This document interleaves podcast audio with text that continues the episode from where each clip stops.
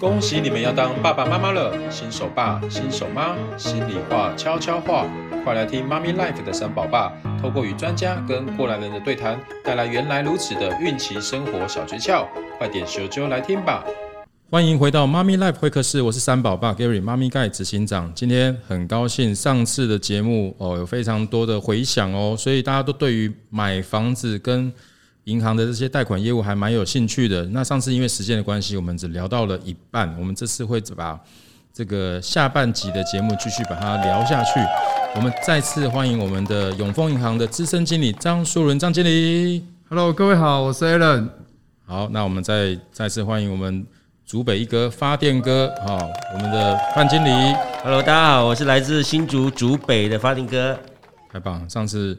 听完发电哥的分享以后，觉得哇，真的真的是入对行，真的差很多了哈。发电哥随便买个房子就赚来赚去的，就是就是日子开心，然后老婆也开心，全家都开心哈。所以我们真的今天要认真的听听发电哥，待会会帮我们介绍怎么买对的房地产哦。好，因为我们上次发现啊，现在很多年轻人都觉得房子太贵，然后呢，贷款缴不起，有很多的很多的担心跟这个无奈哈。那我觉得，因为我们这次要给大家加油打气，其实买房子没有你想象的这么的遥远。只要你呃把自己做好合理的财务规划，然后呢找到银行做你的好朋友，给你和一个比较好的这些贷款条件，以及用善用银行的贷款工具，事实上。你的日子也可以过得非常的滋润的哦。好，我们第一个问题，我们就来聊一聊，要这个要请教专家，请问张经理，到底房贷的支出占家庭支出的比例多少会比较合理呢？呃，其实这个呃，房贷支出占家庭支出多少比例呢？银行内部通常都有一个标准啊，那以往的标准就是三分之一。哦，就是占各家庭收入三分之一。那整体的资呃债务整体债务，因为你可能还有其他呃信贷什么的哦。嗯哼，大概是占三分之二。嗯嗯嗯。那不过呃，但但是再加上呃个人支出以后呢，我们不是我们是希望不要超过九十哦。那有些银行会更低一点。对。那不过因为由于房地产慢慢的涨价上来，大家的收入并没有同步成长。是。所以目前其实我们看到很多客户的状况，面临到不是三分之一、三分之二这么简单。嗯。呃，经常面临到可能占了五成到八成。是。啊。但是相对的，你是要控制好，那让您的呃，就是呃收入减掉支出以后还有余裕啊，这是比较重要的。是。那上一集当当然发现给我提到说，呃，那个买房子的时候总是担心这个担心那个，那万一平常的支出很多，嗯嗯，可是呢买了房子担心付不了那么多钱，是。那其实上次他有提到就是说，其实呃。我们其实买了房子，很多支出会就会自动降低了，甚至省下来了。是哦，比如说你以前可能呃买房之前，你可能刷卡刷很多，对啊，然后呢，可是你买了房子了，你要缴贷款了，其实你其实就会自动的把一些不必要的支出降低下来。是是。那以前父母亲都会告诉我们说，买下去了，头过身就过了，对对对。那其实很多是真的是这样，但你不能落差太大，你不能买一个你必须不吃不喝的才能才能付得贷款，那就当然不行。对对对，那你可能觉得说我现在负担的可能省个啊省个一半，我我少花一点钱省下来，对，就可以买得起的。我我是建议就就买下来吧，把你第一间，因为第一间房子真的很重要，没错没错，找到适合的，对，呃，然后财务能负担的，嗯嗯嗯，咬牙把它买下来，但是一定要。降低自己的支出去指引，没错没错，我觉得这个非常实在。其实，我上集有聊到，我们人不可能什么都要，我们一定要做取舍。你不能哇，朋友约你去吃饭喝酒，你也要你通通通都要到。然后人家出国旅游，反正现在脸书很烦，你知道吗？看到一天到晚划开来，诶，现在是因为疫情呢。如果不是疫情，诶，怎么这个人又在北海道滑雪？那个人在东京赏樱，就整个觉得非常的失落感，然后自己也要跟人家一样，要要跟着去玩啊，然后吃喝玩乐啊，所以你的钱就很容易就花掉了，就存不下来。然后别人，因为现在现在这是这个世界是一个非常容易劝败的世界，就是太容易让你花钱了。而且以前是要去逛百货公司才会花钱，现在是手机滑一滑就买下去了哦，不知不觉家里的堆满了很多呃电视购物啊，然后电商啊、虾皮啊的箱子，对不对？所以这是我觉得现在很多家庭很很有趣的现象，就是坦白讲，赚钱没有那么容易，花钱超容易的，一下就花掉了。但是如果因为这样子就花掉了，就会造成我们的这个要达成买房子的这个目标会越来越远哦。所以我觉得取舍蛮重要的。那好，因为银行现在。呃，我知道银行现在有一些所谓的宽限期嘛，那可不可以张经理帮我们分享一下，通常银行的宽限期是多久？然后，呃，这个是可以做申请的吗？哦，那还是说我们如何善用这个宽限期，让让我们一开始买房子的压力可以轻一点？呃，宽限期基本上都是可以申请的啊。那呃，要看每个银行的规定不太一样哈，有些是两年，有些是三年，有些是到五年啊。那其实宽限期它就是让你的呃。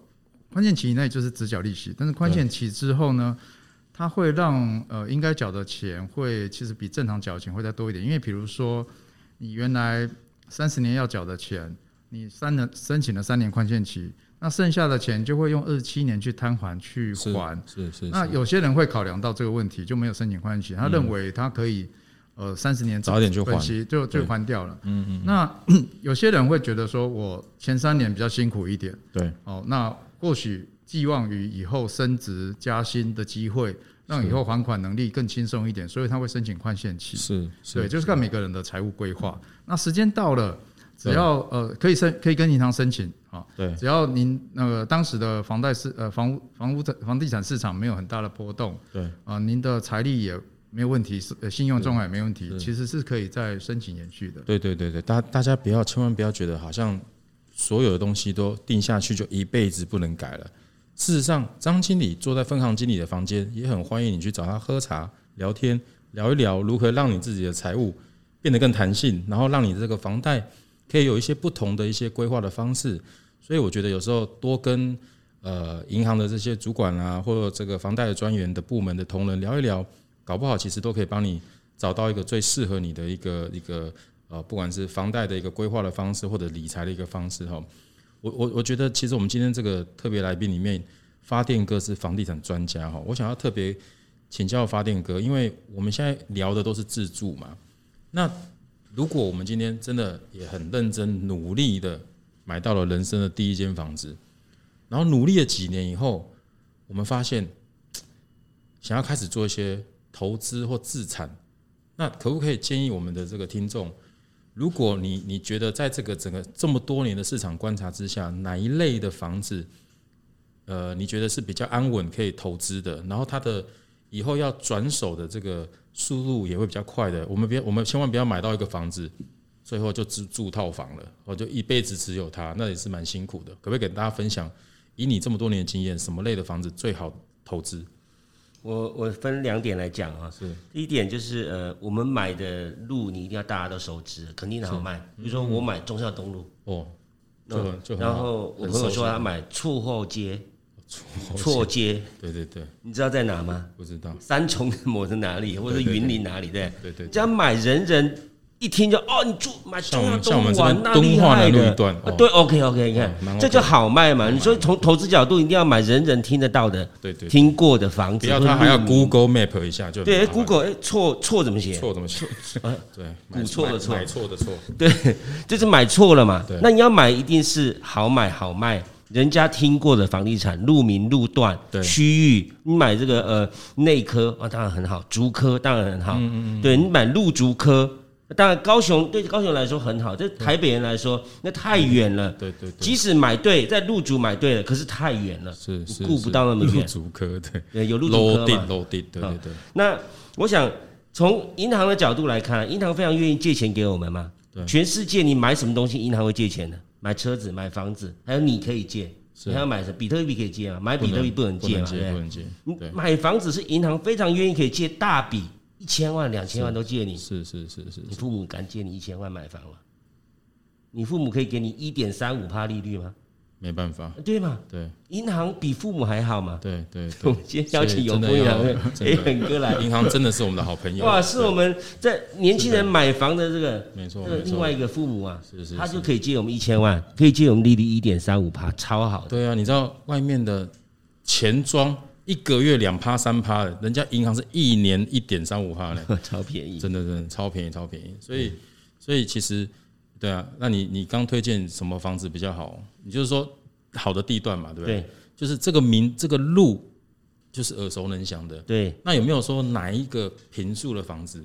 坪数啊，对对，好卖的坪数，如果以我们这个呃，我们不讲台北，我们就讲新北或者是一些次次级城市，比如台中，呃，当然这也是六都啦。对，两房肯定是好卖嘛，两房是主流，套房很可能不好卖，原因是因为贷款不容易贷，可能它坪数太低，对对对，根本就贷不到款项。两房三房就是年轻人三十岁四十岁转这个转买换屋，小家庭什么都很适合，最受欢迎的产品。对对对，所以刚刚讲到。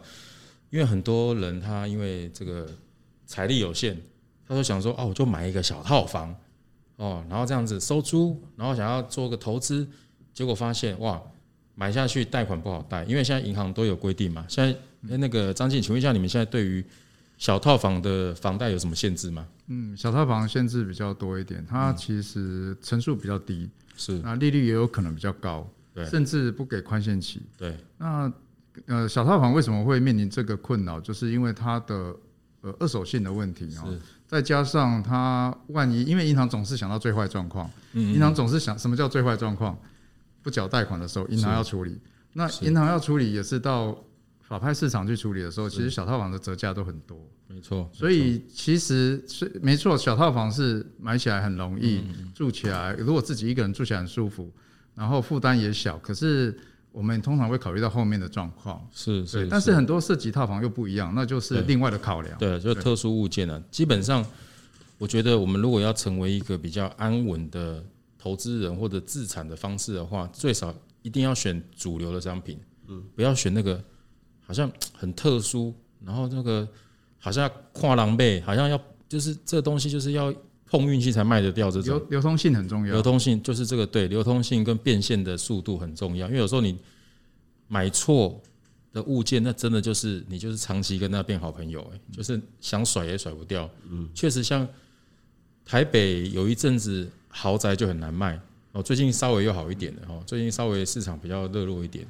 对啊，因为豪宅的开始有一些豪宅税啊，或者是一些房贷的压力，因为因为现在好像就是银行对于高总价的房子也是有一些贷款上的限制。对对对对对，还有它的特殊接手性，因为毕竟还是要有。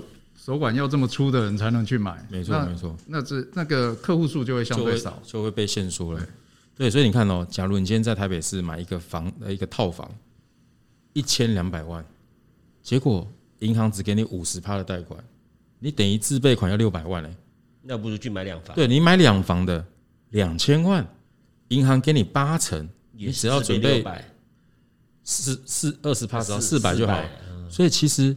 你买两房的还比较简单，对，所以不要以为你觉得你厉害，你买到一个哦一千多万的房子，你觉得你很你很开心，结果你搞了半天你要付更多钱，总价低而且单价高，对，这就是有一些比较没有投资产经验的这些投资人有时候会误触的一些雷啊，而且他已经签约了，嗯，才发现贷不了款，糗了，进退两难，违约的话又要被扣很高的这个所谓的违约金嘛，对不对？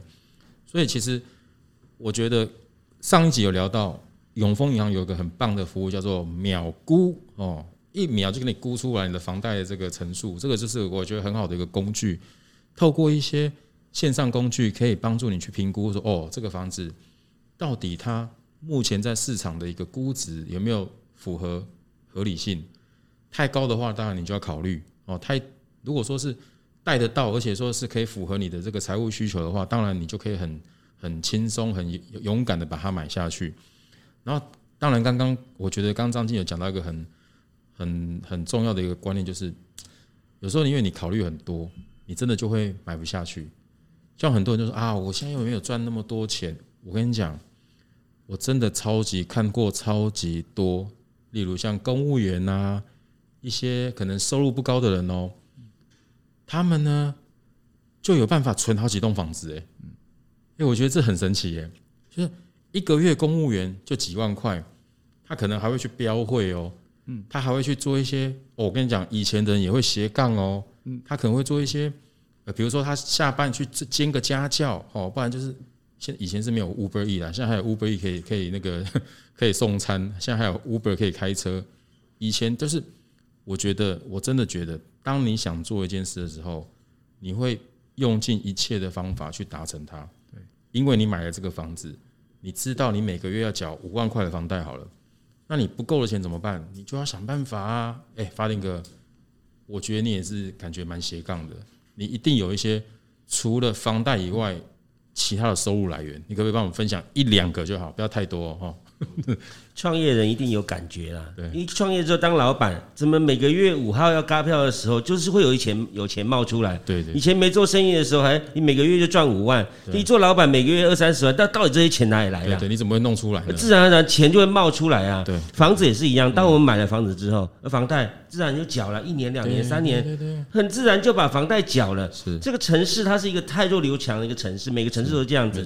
而且城市里面住的人是有集体潜意识，例如说我住。上海住深圳，这里面的人也没有比我们多一只脚啊。对啊，我凭什么他买上海的房子，买深圳的房子？没什么，只要你住进去，很自然你就会买下来。你住台北你就买台北，买住竹北你就买竹北。对，买着买着买着，积极性啊，向上性啊，呃，有房子的朋友会在一起啊。讲着讲一定讲房子，你租房子的人就在聊电动，对，聊其他的。嗯，那有钱的人讲了挺那。聊了完全不一样的话题，就聊房子、聊车子。那没钱人聊机车，怎么改摩托车？我也没办法听那种话题。自然我就不会在那个群子里面接触比较多。对，所以买房子它其实是一个很被动的，我甚至是可以说，房子主动推动我们，我们被动去进步，去进步。对对，顺便就买了，顺便就存了。最后儿子要出国留学了，里面随便增贷就有钱了。对。永丰银行有一个非常棒的一个业务，叫做理财型房贷。嗯，就是把你的房子不动产变动产，可以变出很多的这个这个额度。可不可以请张经理分享一下，什么叫理财型房贷啊？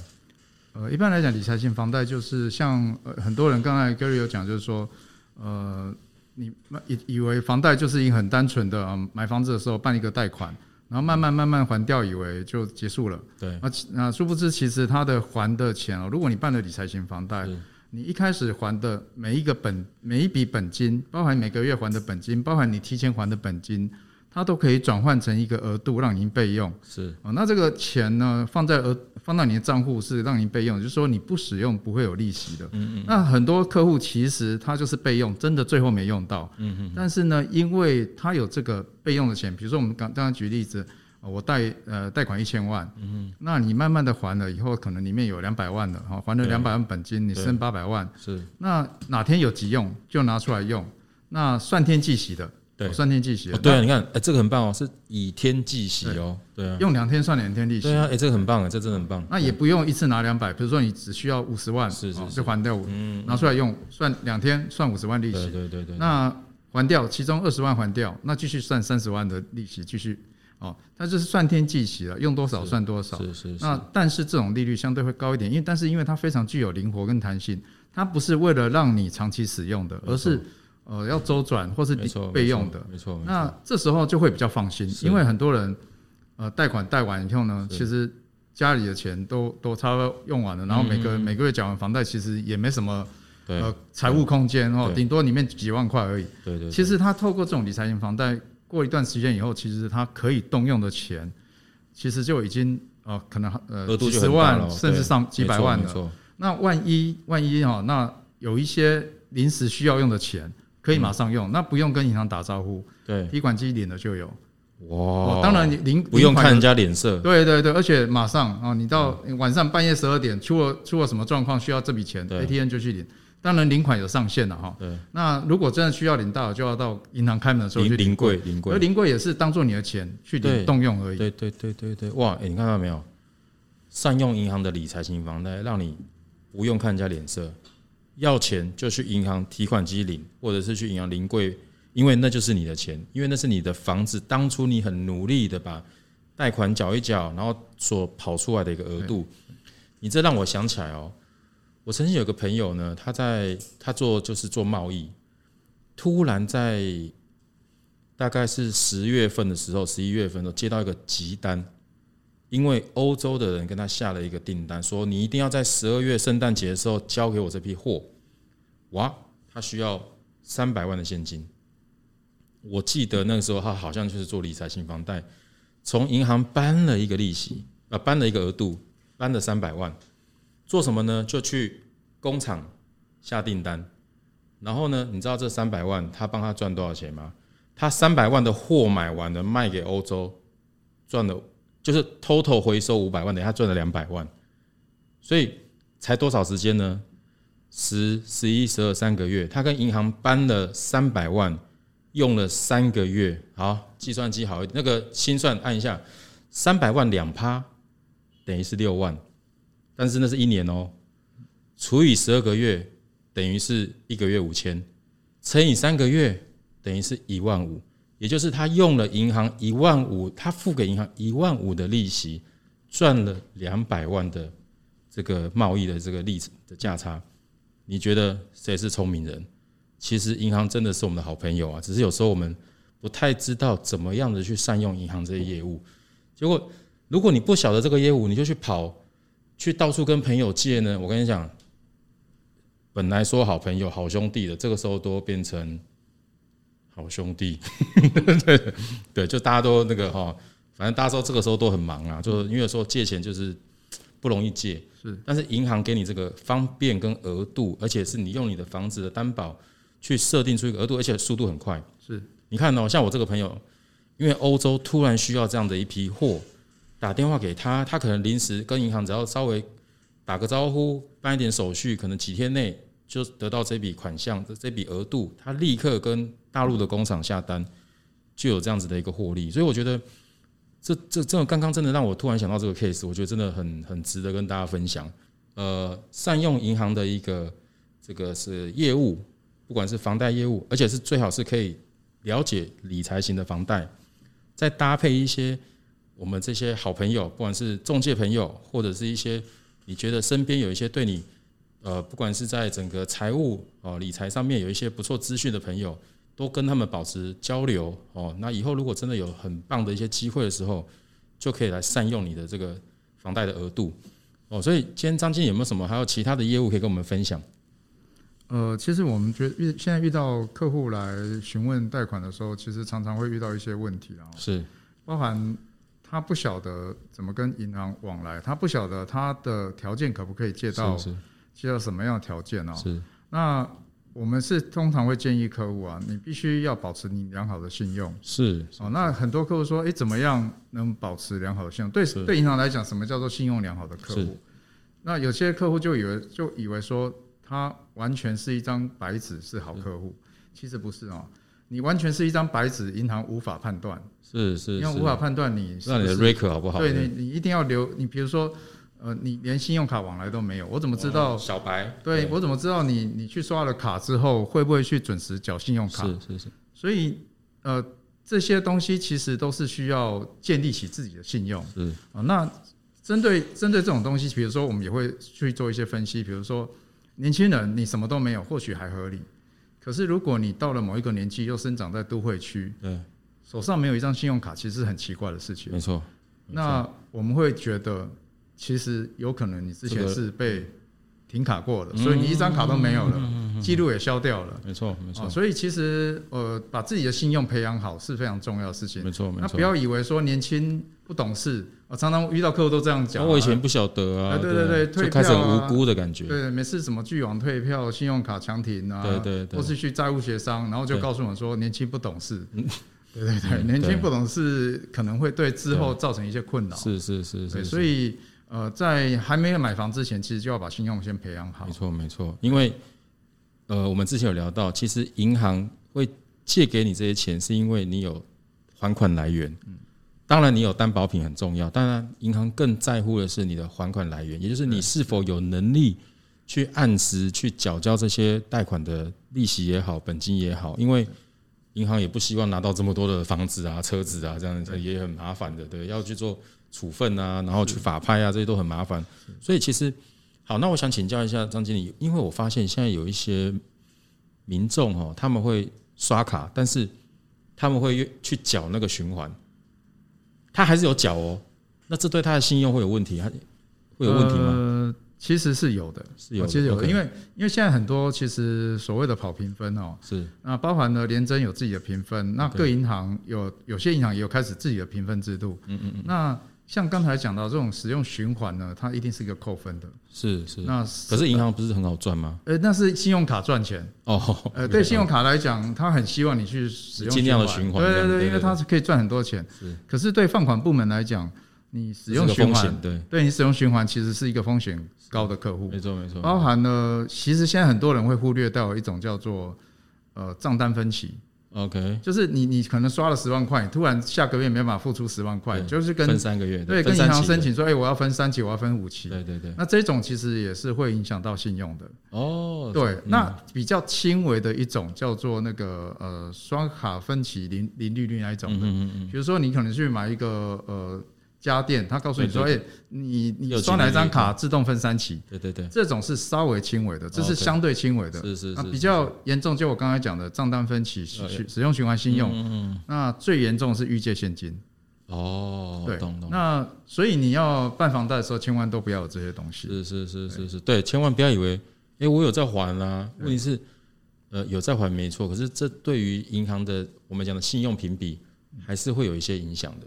是对，所以这个真的要鼓励大家哈，就是信用真的是无价，因为当你需要用到信用的时候，它会是你很好用的一个，就像 credit 嘛。所以你的为什么叫 credit card？就是你今天有这个信用，它给你这个额度让你去运用，可是你不能滥用，或者是不能过度的去消费，所以造成呃自己的这个消费支出是嗯整个就没有办法去控制的。因为我们今天是鼓励大家在这个。小家庭或者是一个我们去建构自己的第一个房子，然后善用银行的这些呃，不管是房贷也好，或者是这些特不同的服务内容，让自己能够更快速、更有效率的去达到自己的财务目标。好，这是我们的期盼。但我们不希望大家呃，就是好像消，好像是借钱出来消费，那这样就过度的消费，过度消费，这样可能就会比较可惜一点。对啊，所以我觉得今天帮大家整理哦，就是如果如果你今天真的想要买一个房子的话，真的不要太害怕，把自己的财务做一个整理，然后呢，甚至有机会去跟跟银行多互动，跟这个房仲多互动，我们就可以找出一个最适合自己资产的购物的一个一个呃所谓的一个方式哦，然后而且银行会提供你一些宽限期或者是一些协商的过程，都可以让你在。在这个还房贷的过程，其实是有一点点弹性的哦。有时候就像我们我们刚刚有聊到，就是疫情的时候，真的是我我也不愿意放无薪假，我也不愿意餐厅就没有办法上营业嘛。然后什么 KTV 都没办法上，都很多的行业都被禁止了。那我的收入确实受到影响，那怎么办？那银行其实这个时候也愿意跟你跟这个呃这个所谓的房贷的借款人，也愿意提供一些所谓的宽限或者是。递延的一个缴款的一些一些服务，事实上大家不用把它想得太过度的一个担心，反而必须担心自己是不是有时候会过度的消费。我觉得今天这些资讯都是非常宝贵，而且如果你今天能够因为这个资讯而勇敢的开始设定你的购物计划，我觉得这件事情会是对于你们的整个家庭的安定感、安全感都会是一个很大的加分。好不好？发电哥有没有什么跟大家分享、鼓励一下？我觉得发电哥是一个正能量的人。对，我觉得买很多人买，觉得买房子是一个当房奴，或者是背一个壳那么重啊。你不如把它当做是买了一个三十年、二十年的大的存钱筒。你是一直把钱搭一个猪桶猪那个存钱猪桶，小猪桶。对，买了一个超两房的、三房的存钱筒。没错没错。其实你还本金的时候，其实就在把钱存到。自己买那个大存钱，那还是你的钱啊，对不对？对，没跑去哪里啊？我们只要担心一个风险，就是它下跌的风险。可是你怎么看？台北或全世界主要城市下跌的风险其实不高。对对对。你怎么跌？所有有钱人都住东敦敦化南路，所有有钱人都住忠孝东路。对，那这些有钱人他有必要降价卖自己房子吗？没有嘛。但是你要买便宜房子哪里有？基隆还很多两百多万，三百多万，有必要一定要挤忠孝东路吗？嗯，基隆系那个也是生活机能非常好的，没错没错。基隆也有仁爱路啊，对，也有仁 爱路，一样是仁爱路。Key Long，对对 Key Long，对。那我鼓励大家哈，其实我们去借房贷，它就是一个超级大的房间洞。那存把钱存进去，以后有需要用钱的时候，随时随地都可以善用理财性房贷，或是把它借出来，都可以有很好的一个利用了。所以房子啊，是这样子的，嗯，鼓励大家哈，把钱准备好，找发电哥买房子就对了。对，真的真的真的，发电哥一定会带你买到一个很有这个增值潜力的房子。其实还有一个指标啦，哪里中介多，哪里的房子就有保值性高啊。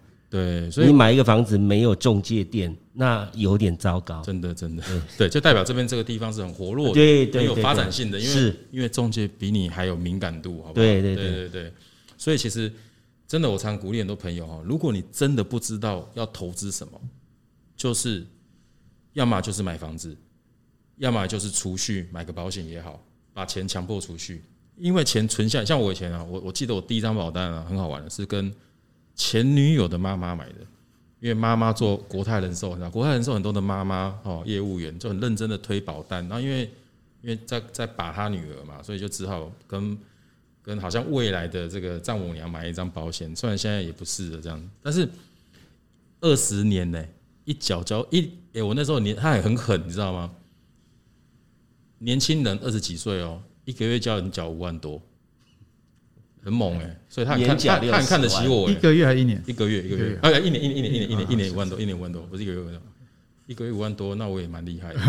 一年五万多，其实也不错啦，二十几岁。然后我就想说，好啊，那就买啊。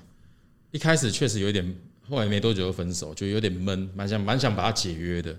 可是不知不觉也缴完了，就多了一笔钱呢。是，不然那五万多，我跟你讲，我也是，我也不我也不知道。花到哪里去？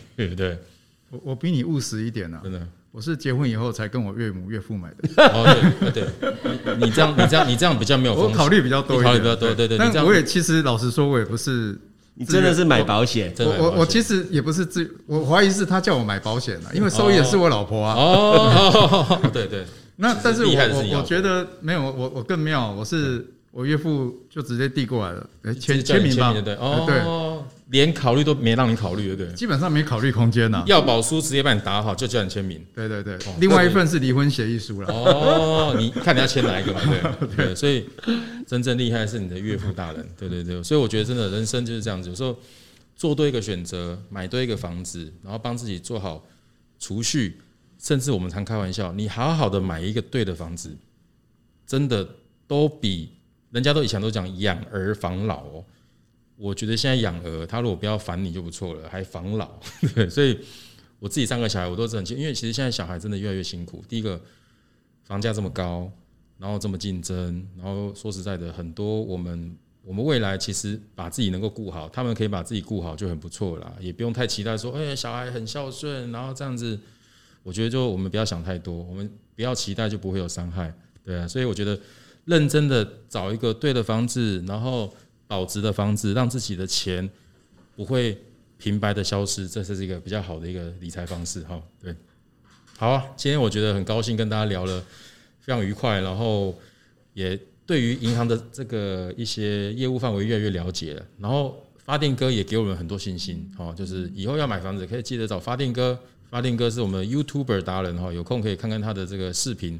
哦，然后我们很期待听到各位的好消息，如果你们有。因为听完这期节目而勇敢的买了房子的话，麻烦分享给我，我一定会送你一个好礼物，好不好？谢谢大家，祝福大家，谢谢，买起来，买起来，对，好，拜拜，拜拜。